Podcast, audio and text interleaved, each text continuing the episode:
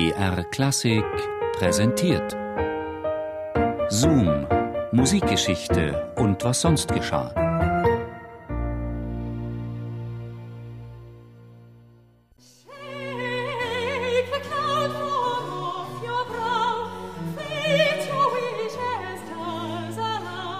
In einem Londoner Mädchenpensionat geht es seit einigen Tagen drunter und drüber. Alle Bewohnerinnen sind völlig aus dem Häuschen, weil der verhätschelte Lieblingskomponist der königlichen Familie im Pensionat seine Oper Dido und Aeneas aufführen will. Von Sonnenaufgang bis Sonnenuntergang springt darum dieser berühmte Henry Purcell mit wehender Lockenmähne durch das Haus.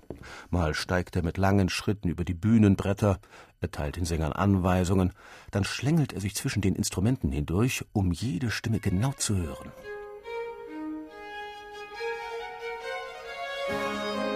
Oder er bespricht technische Einzelheiten hinter der Bühne. Wo auch immer er gerade im Dienste seiner Oper unterwegs ist, mit einem gewissen Sicherheitsabstand huscht ihm stets eine Traube Mädchen hinterher. Was für ein ebenmäßiges Gesicht er hat. Seht nur, die feinen Hände. Ach, was für ein zauberhaftes Lächeln. Und wie er summt, hört ihr diese Melodie? Tuscheln die Mädchen hinter Henry Purcells Rücken. Sie genießen es, dass der Londoner Star zum Greifen nahe ist, der Komponist mit dem legendären Ruf, der als i-Tüpfelchen seines Ruhmes den Spitznamen Orpheus Britannicus trägt. Und gerade als Purcell sich über die Partitur beugt, um in der Flötenstimme noch einige Änderungen vorzunehmen, werden die Mädchen Zeuginnen einer eigenwilligen Szene. Der Bühnenmeister hastet zu Purcell ans Notenpult. Henry, deine Frau sitzt im Theater. Sie wirkt etwas gereizt und schickt mich dir auszurichten, du mögest bitte unverzüglich, jawohl, sie hat unverzüglich gesagt, zu ihr kommen. Also sofort, weil sie will nach Hause oder sowas, wispert er dem Komponisten zu. Purcell schaut von den Noten auf, greift sich an die Stirn und atmet tief durch. Mit geschlossenen Augen zischt Purcell, sag ihr, ich komme gleich, allerdings werde ich meine Arbeit wohl noch zu Ende bringen dürfen. Der Bühnenmeister starrt Purcell erschrocken an. Willst deine Frau doch nicht etwa warten lassen. Erst letzte Woche im Königlichen Theater hat sie sich aufgeführt wie, wie, wie von der Tarantel gestochen. Sie hat gezetert, sogar gebrüllt. Und ich habe schon befürchtet, dass sie mit einem leisen Ja, ja, ja, ja, ja unterbricht Purcell den Redeschwall des Bühnenmeisters, und dieser trollt sich verlegen, um der Purcell-Gattin die Hiobsbotschaft zu verkünden. Henry Purcell hingegen murmelt einige Schimpfworte und wendet sich wieder der Flötenstimme zu. Er kennt die Szenen seiner Gattin Frances zu Genüge. Gegen ihr aufbrausendes Temperament und die daraus folgenden bühnenreifen Szenen sind die Dramen Shakespeares regelrechte gute Nachtgeschichten.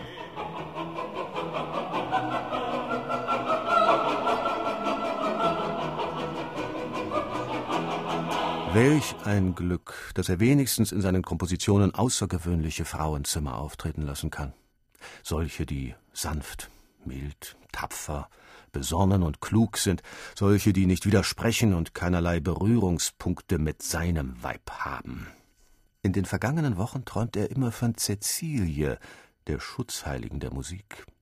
Sie umrankt eine bewegte Legende. Und sie konnte wenigstens die Fassung behalten. Zum Beispiel überstand Cäcilie ein kochendes Bad, mit dem sie für ihren Missionseifer bestraft werden sollte.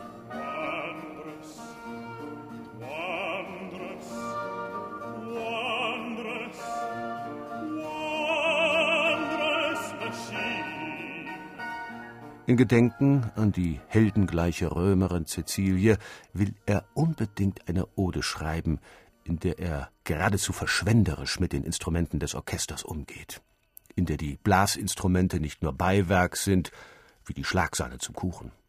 Nein, diese Ode soll eine wundersame Musikmaschine werden. Pauken, Querpfeife, vor allem Oboe und Gitarre braucht es dafür. Und dieser Cäcilie will er einen strahlenden Choral widmen. Drei Jahre nach Dido und Aeneas wird diese Ode tatsächlich aufgeführt.